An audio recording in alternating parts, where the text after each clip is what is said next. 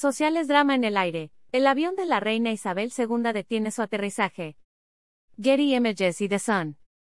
El periódico británico The Sun informó que el día de ayer se vivieron momentos muy tensos cuando la reina Isabel II y su tripulación quedaron atrapados en el aire después de que un rayo impidiera el aterrizaje de su avión.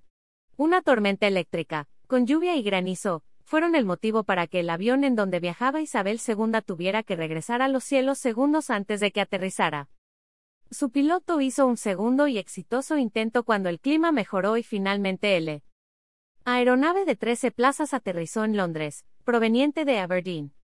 Después de que todo estaba bajo control, la reina bajó ilesa del avión, lucía tranquila y fue llevada en una camioneta 4x4 al castillo de Windsor para descansar y prepararse para el jubileo de platino, el cual comenzará mañana.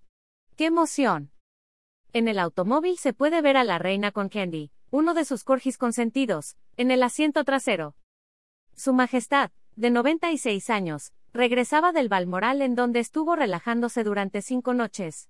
Desde anoche decenas de fanáticos reales ha comenzado a acampar afuera del castillo de Windsor con motivo de los festejos de los 70 años de Isabel II al frente de la corona británica. Durante el amanecer de hoy las Fuerzas Armadas, comandadas por el Estado Real, siguen con los ensayos generales del desfile aéreo.